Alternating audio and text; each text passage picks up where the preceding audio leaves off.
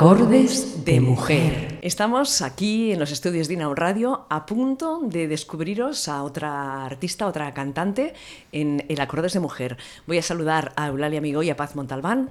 Hola, ¿qué tal? ¿Cómo estáis? Muy bien. Bueno, eh, yo os dejo que vayáis contando, vayáis explicando y como siempre os, escu- os escucho con muchísima atención. Pero no nos vas a preguntar a qué mujer te traemos hoy. Sí, pero bueno, ya, espero, hoy no pregunto, hoy me lo decís. Bueno, pues te diremos que, que, bueno, que la mujer que bueno, traemos hoy es una mujer de carácter duro, tiene una gran habilidad musical, de hecho comentaremos un piropo que en su momento le dijeron y también lo analizaremos.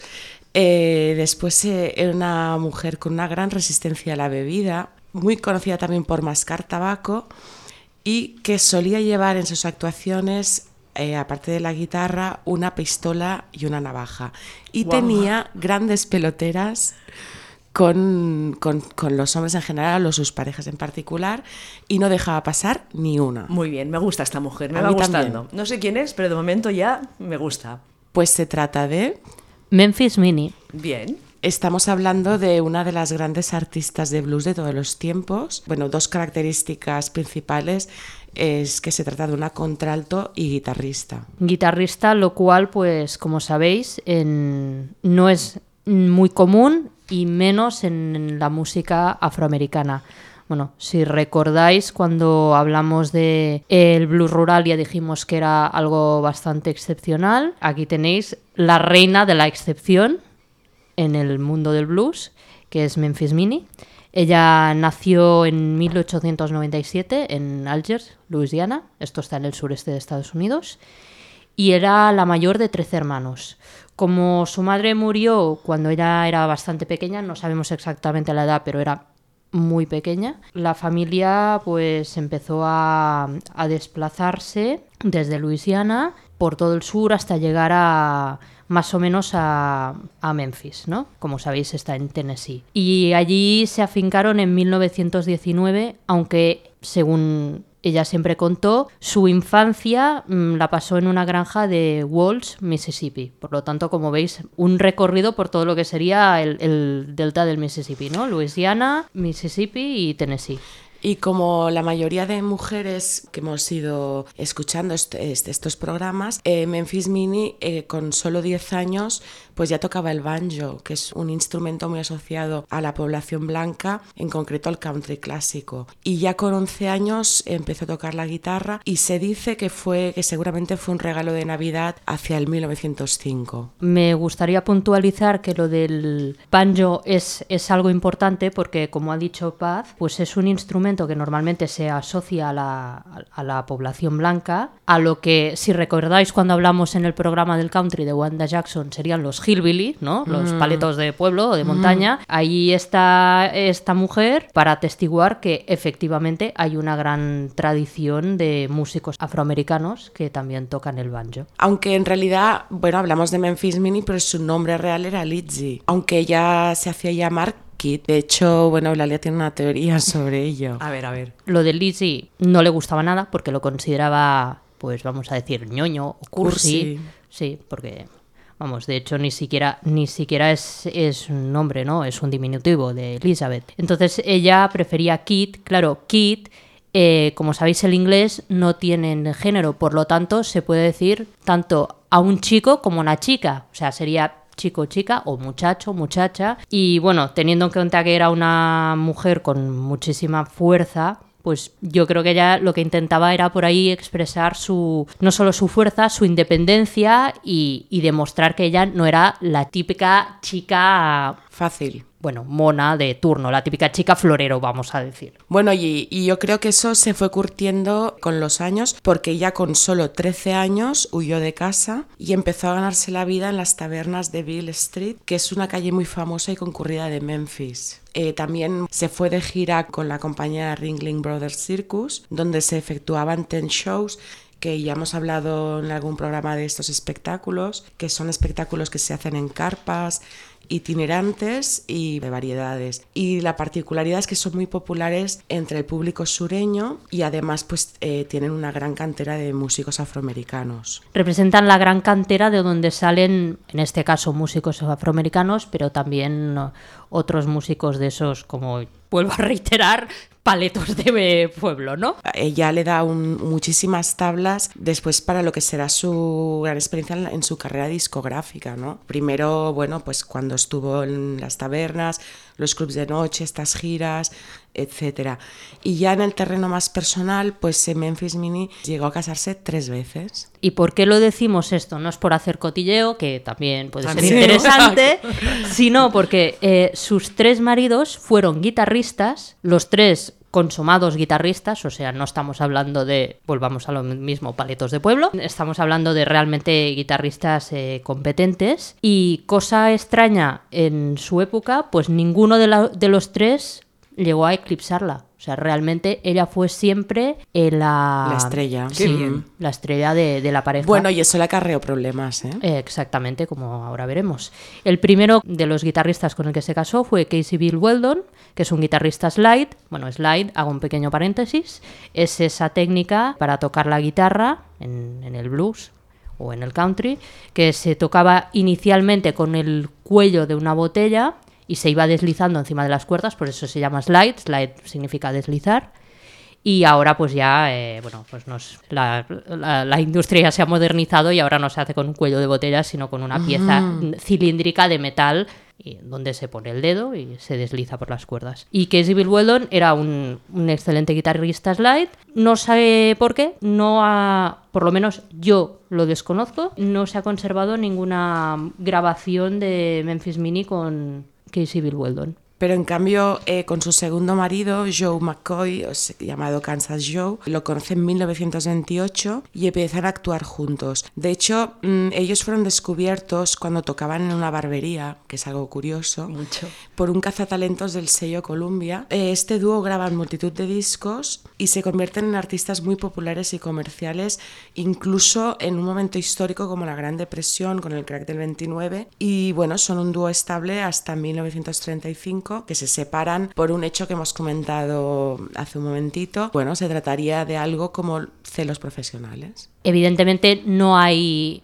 digamos, no, no, hay documentación escrita, pero bueno, parece ser que el motivo por el que se separaron, pues que, bueno, hablando en plata, Joe estaba hasta el gorro porque consideraba que su mujer se llevaba todos los... Le eclipsaba. Sí, pero bueno, hay que decir que en, durante el tiempo en que estuvieron juntos, de bueno, pues aproximadamente de 1928 cuando se conocen, pero empezaron a grabar pues en 1930 hasta más o menos 1935, pues grabaron alrededor de, de unos 100 discos, o sea, realmente es, es una pareja que es tremendamente comercial y tremendamente popular, lo que, por supuesto, como veréis, no significa que sean de baja calidad musical sus grabaciones. Y ahora os queremos proponer escuchar una canción que compusieron en 1930 titulada When the Levy Breaks, a ver si la disfrutáis.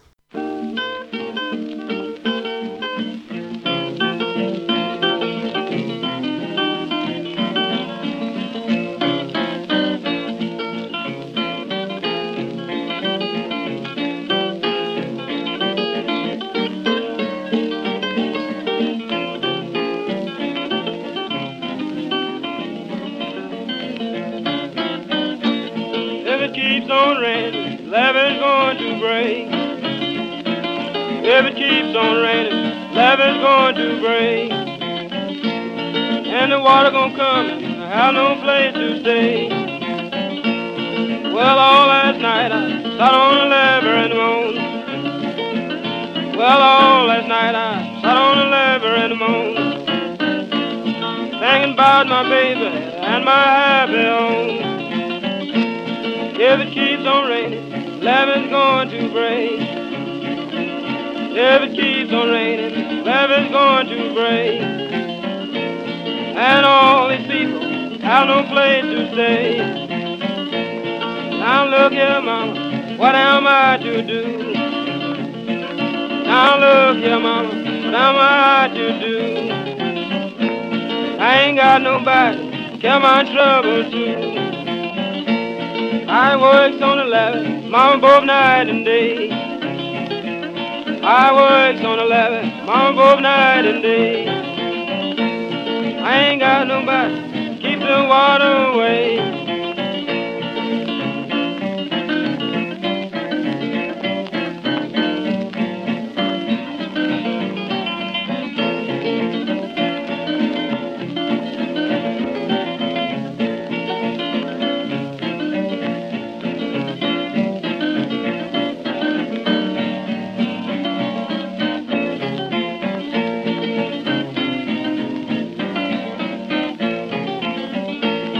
Oh, All crying won't help you. Praying won't do no good. I'm crying won't help you. Praying won't do no good. When the levee breaks, mom, you got to move. I work on the ladder, mom, both night and day. I work on the ladder, mom, both night and day. The work so hard, keep the water away. I woman, she would do for me. I a woman, she wouldn't do for me. I'm going back to my used to be. All me no laughing, call me weep and moan. It's a me no laughing, call me to weep and moan. Come and leave my baby and my happy home. Acordes de mujer. Como ha comentado Paz, esta canción, When the Levy Breaks, es de 1930. Es la primera grabación de Memphis Minnie y de su marido, eh, Joe McCoy. Y es una canción, pues lo que el, título lo que significa literalmente es cuando el dique se rompe. ¿Por qué? Pues porque esta canción es una canción que recuerda una fact song, como como ya explicamos en su día, eh, recuerda la gran inundación del Mississippi eh, de 1927. Pensad que la inundación fue tan sumamente importante que, bueno, hay un montón de canciones, blues, gospel de la época que recuerdan por el impacto que realmente tuvo en la población sureña, afroamericana y blanca, pero por supuesto tuvo más impacto en la afroamericana pues por razones obvias porque era un segmento de población más, más pobre. Y realmente pues esta gran inundación provocó un gran movimiento de población especialmente afroamericana, como digo, eh, hacia las urbes del norte, ¿no? Pues Chicago, inscrito también en ese movimiento que, que ya hablamos en su día también de la, de la gran migración, ¿no? De la población afroamericana a la, a las grandes ciudades del norte. Y curiosamente, esta canción pues, fue versionada por el grupo Led Zeppelin, eh, pero en fin, si escucháis la versión de Led Zeppelin vais a ver que ni la, ni la letra ni la melodía tienen nada que ver, pero en fin, ellos dijeron pues que estaban versionando la canción de Memphis Mini, pues bueno, bienvenido sea que un grupo de estos se tome la molestia de, digamos, homenajear a una música afroamericana.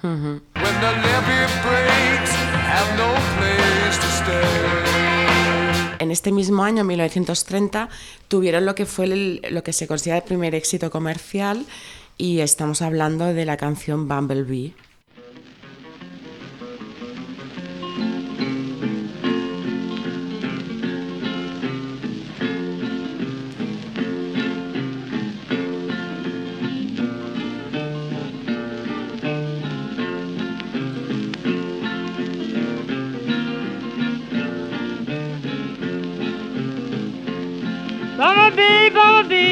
please come back to me.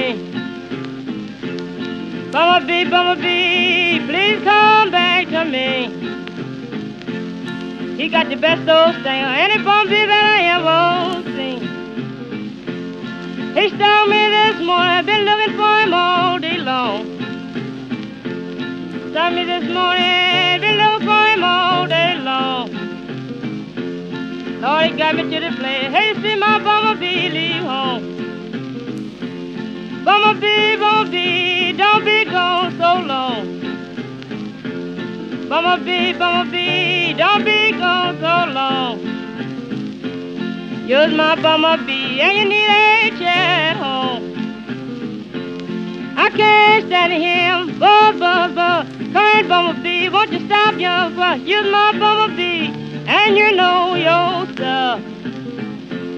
Oh, save me, bumblebee, until I get enough.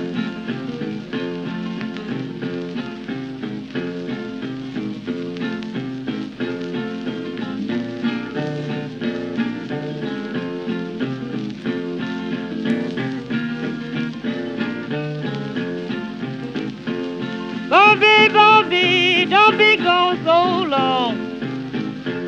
Bumblebee, bumblebee, don't be gone so long. You're my bumblebee, and you need a chair at home. Oh my, you're gone, ain't no sit so long. Don't mind you gone, don't be gone so long. You're my bumblebee, and you need a chair at home. I can't stand here, buzz, buzz, buzz. Come here, bumblebee, won't you stop your fuss? Use my bumblebee, and you know your stuff. Oh, save me, bumblebee, until I get enough.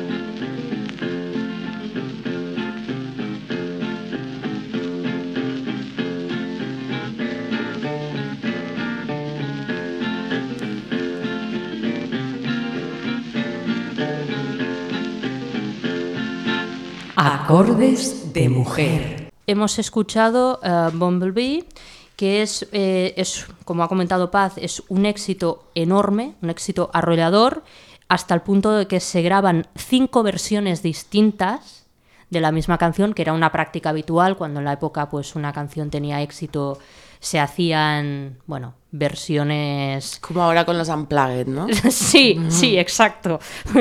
Eh, versiones, pues, más o menos diferentes por el mismo autor de la canción, se entiende. Entonces, bueno, pues es una canción que tiene mm, las variantes más, digamos, más frecuentes son una rápida, que es la que hemos escuchado, y otra más lenta. Oh,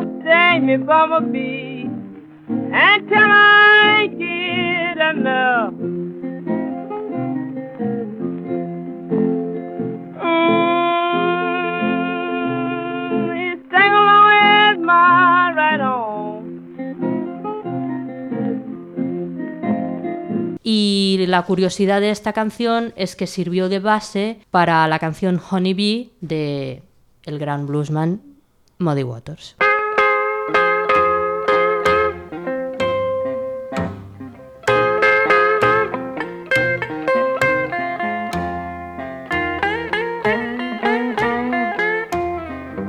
Bueno, ya lo que sería el periodo de mitad de los años 30 a, finales, cabe remarcar un hecho que, que- que, bueno, le damos mucho valor a Memphis Mini, porque fue de las pocas que realizaron con éxito una transición de lo que era el blues rural y acústico de los años 20, pues se hizo esa transición a un estilo urbano eh, ya más cercano a, los años 30 y que eh, puso en práctica sobre todo los clubs nocturnos. Eh, sí, bueno, me gustaría hacer un pequeño recordatorio que cuando hablamos del blues rural ya lo comentamos, pues el primer, el primer estilo de blues que se graba lo, digamos, lo, lo- dominan las mujeres, mujeres como Ma Rainey y Bessie Smith, pero es un blues, digamos, más podríamos llamarlo más comercial, es un blues más influido por el estilo del, del vaudeville, ¿no? que es la, el estilo de los, de los teatros de variedades. Ese tipo de música, al ver la- las discográficas, que esa música que pensaban que no iba a interesar absolutamente a nadie, pues eh, no solamente interesa, sino que hay un gran nicho de mercado en la población afroamericana que digamos, entre comillas, se muere por comprar ese tipo de música, empiezan a escarbar y ahí pues es cuando se empieza a grabar a mm, pues músicos de blues rural, que es un blues evidentemente pues mucho más antiguo, más digamos enraizado en la tradición folk y en, el que sobre todo mm, pues destacan los hombres y la imagen icónica del blues rural pues es un hombre tocando una guitarra. Por eso insisto en la excepcionalidad de Memphis Mini, que es una mujer que se enfrenta, mm, pues, eh, digamos, al mercado discográfico, ella con su guitarra, acompañado con el marido de turno, pero ella sola con su guitarra. Y cuando los demás eh, músicos del blues rural, mm, pues eh, ya a finales, como comentaba Paz, de los años 30, ya desaparecen y se vuelven a su campo, a su granja, pues ella realmente realiza la transición con un gran éxito y, bueno, se puede decir que es la, la reina de los clubs de, Sí, de Chicago. Sí, sí. Que por cierto fue donde se trasladaron eh, hacia 1930, que es, como hemos comentado, un centro neurálgico, la, la ciudad de Chicago. Y ya llegamos al año 1933 y se produce un evento eh, que, bueno, llamado la Batalla del Blues, en inglés el Cutting Contest. Y fue, bueno, pues como un duelo entre Memphis Minnie y Big Bill Bronzy.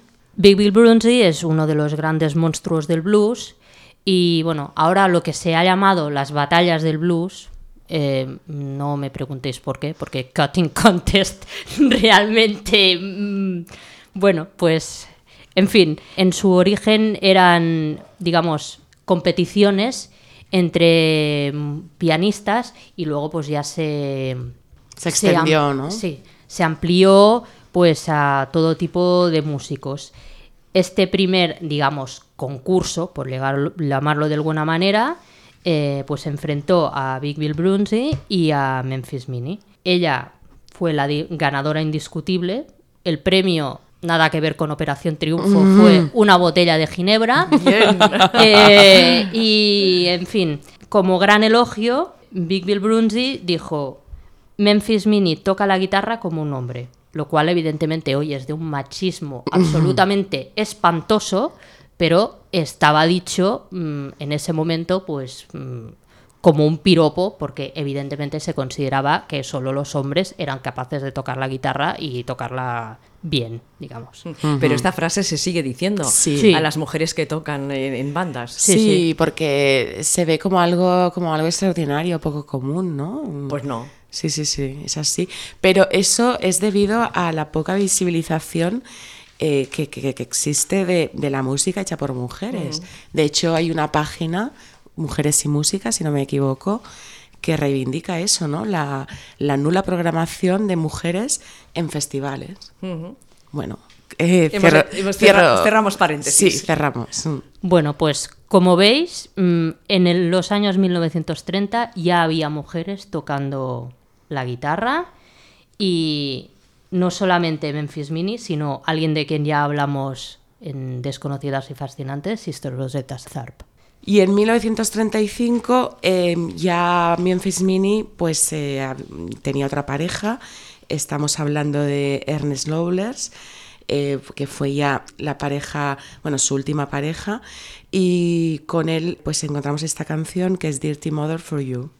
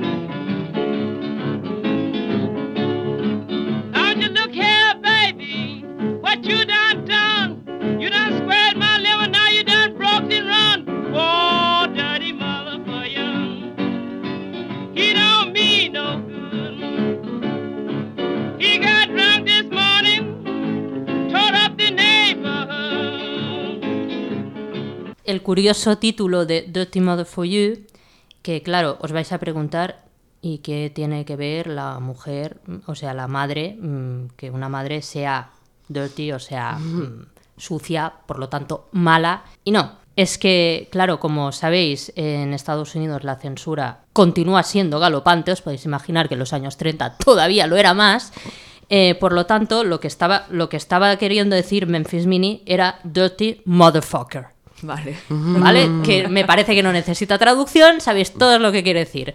Eh, como eso no lo podía decir, eh, pues bueno, Dirty Mother for You. Es una. eh, aparte del eufemismo, pues es una canción que realmente ha sido bastante versionada, copiada, como le queráis llamar. Uno de los primeros, pues fue Roosevelt Sykes, un pianista y cantante de blues, Unpredictable mother for you, don't you? You's an unusual mother for you, and I wouldn't tell you no lie.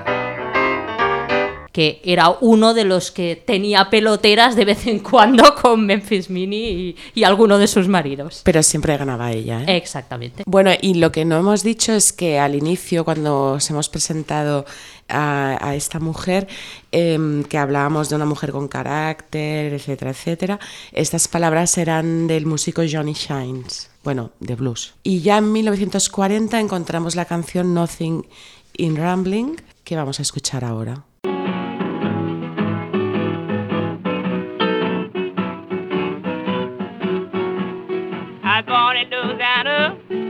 Raised and I've been, the people's all say, ain't nothing in rambling, either run around. Well, I believe I'm married, ooh, Lord, and settle down. I first left home, I stopped in Tennessee. The people's all begging, come and stay with me. Cause ain't run around. Well, I believe I get me a good man, ooh, Lord, and settle down. I walk through the alley with my hand in my coat. The police start to shoot me, so the sub knife stole. You know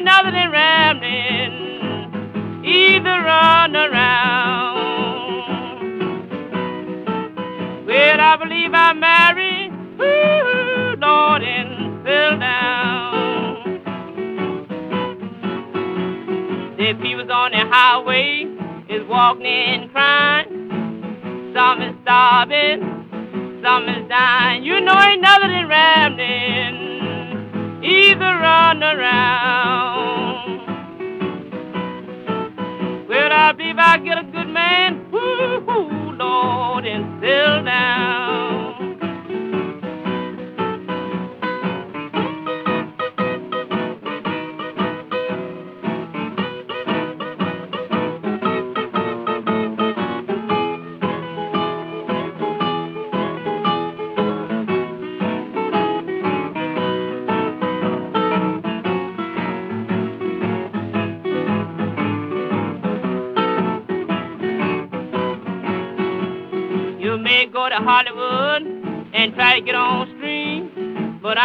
I'm gonna stay right here and eat these old chatty beans. Cause ain't nothing in rambling, either run around. Well, I believe I'm married, ooh, Lord, and settle down. Acordes de mujer. Es una canción con tintes autobiográficos, podríamos decir. Eh, bueno, básicamente lo que, de lo que habla mm, es de la. En fin, de la dificultad de la vida durante la Gran Depresión. Bueno, si os fijáis, oiréis cómo va diciendo, cantando, pues que la gente va por, la, por las carreteras y se muere literalmente de hambre. Algunos críticos, ya sabéis que los críticos y yo siempre tenemos visiones divergentes, han querido ver una celebración eh, de la vida sencilla y el matrimonio. Eh, en fin, teniendo en cuenta que Memphis Mini se casó tres veces, que no había hombre que le tosiera y que quedarse en casa a fregar platos, pues ni fue lo suyo, ni lo hizo nunca. Mm, no sé, yo mm, diría que esta parte, por mucho que los críticos se empeñen, autobiográfica no es.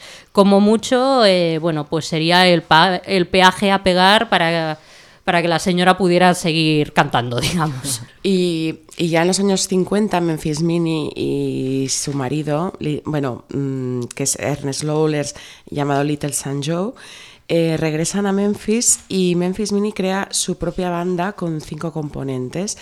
También es propietaria de un club en Indianápolis junto con San Luis Jimmy.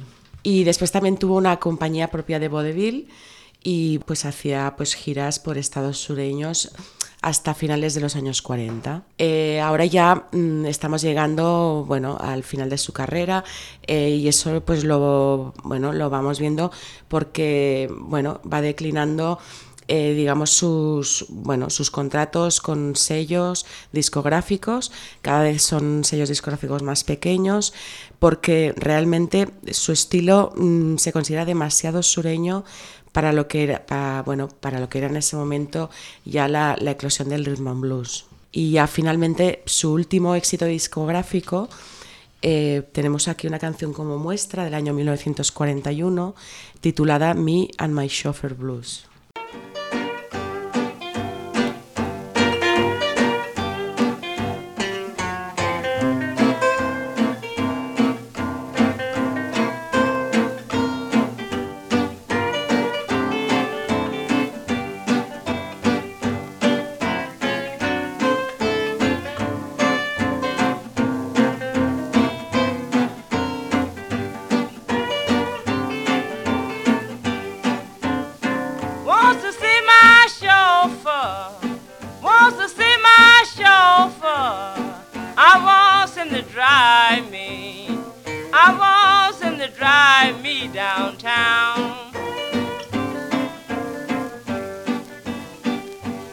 Says he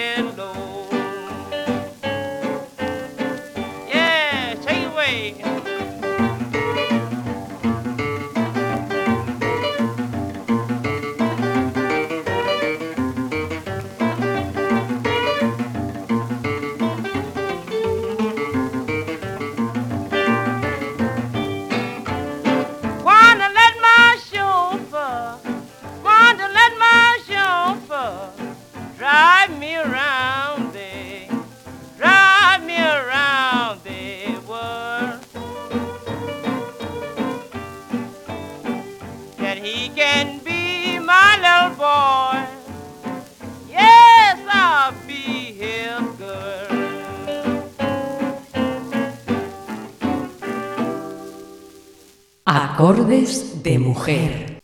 Eh, Me and My Chauffeur Blues es una canción seguramente una de las más conocidas de Memphis Mini, probablemente la segunda más conocida que ah, podréis escuchar en muchas antologías. Y la particularidad es que en esta canción ella mm, aparece eh, por primera vez en un disco eh, tocando la guitarra eléctrica.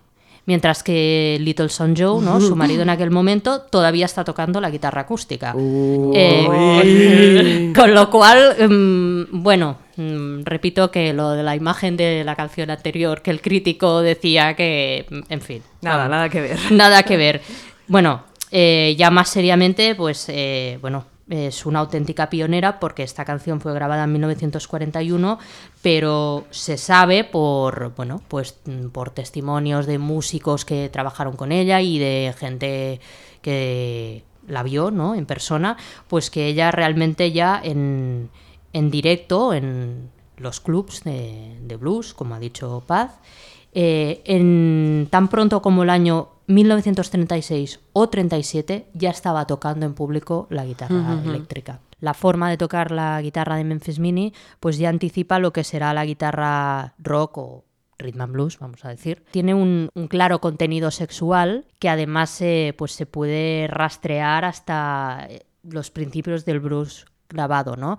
Eh, pues em, así como Memphis Mini tiene un Me and My Chauffeur, o sea, yo y mi conductor, pues Ma su antecesora, tenía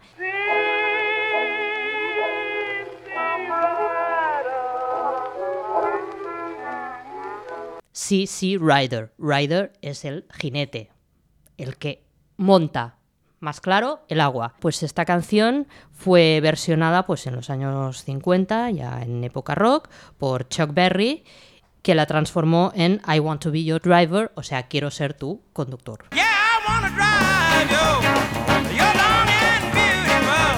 Bueno, y ya finalmente mm, en 1961 muere Little St. Joe, o sea, su último marido, y mm, desgraciadamente en 1960, es decir, un año antes, tenemos que hablar de que Memphis Mini tuvo un derrame cerebral que le produjo secuelas muy graves, muy tristes, porque eh, la pobre pues se vio sumida en, una silla de ruedas, eh, sin apenas poder hablar y evidentemente sin poder tocar la guitarra. O sea que imaginaros mm, la agonía tan grande que supuso para ella que murió en 1973, o sea que estamos hablando de 13 años infernales. Sí, y realmente es muy triste porque en los últimos años, pues ella que, como ha comentado Paz, había sido propietaria de un club, de una troupe de vodevil, ¿no? Como ya hemos dicho antes que es una es un espectáculo de variedades, pues eh, realmente se ve reducida a vivir prácticamente en la miseria en centros, mm, digamos, sociales, ¿no? digamos residencias de la tercera edad, con ayudas sociales y incluso de la De los propios fans. de los propios fans que cuando la redescubren y se enteran de su situación, pues hacen donativos.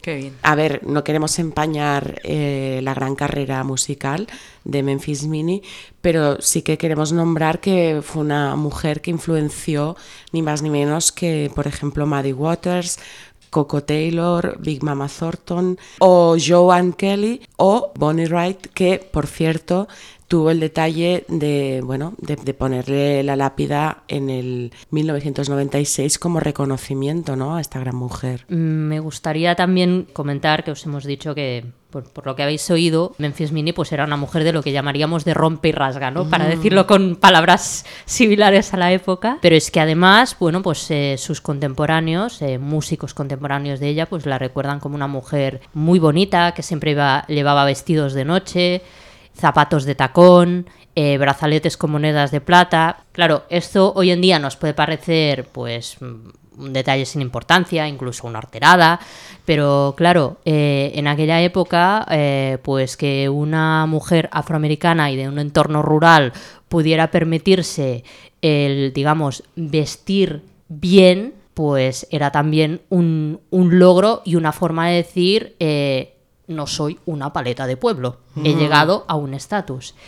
Y un cumplido que me gustó mucho también de un, de un compañero músico suyo eh, era que la definía como una mujer bonita de color negro carbón. Y para acabar, para no quedarnos pues con el mal sabor de, de boca de Memphis Mini sentada en su silla de ruedas y siendo incapaz de tocar la guitarra, pues me gustaría leeros una cita de Langston Hughes, que es un gran poeta afroamericano mm, que apareció en un artículo que escribió en 1943 y que dice así, Memphis Mini está sentado a- en la heladera. La heladera es una especie de arcón, ¿no? Es una antecesora de las neveras actuales, un arcón donde se ponía hielo para refrescar la, pues, eh, alimentos, La bebidas. ginebra.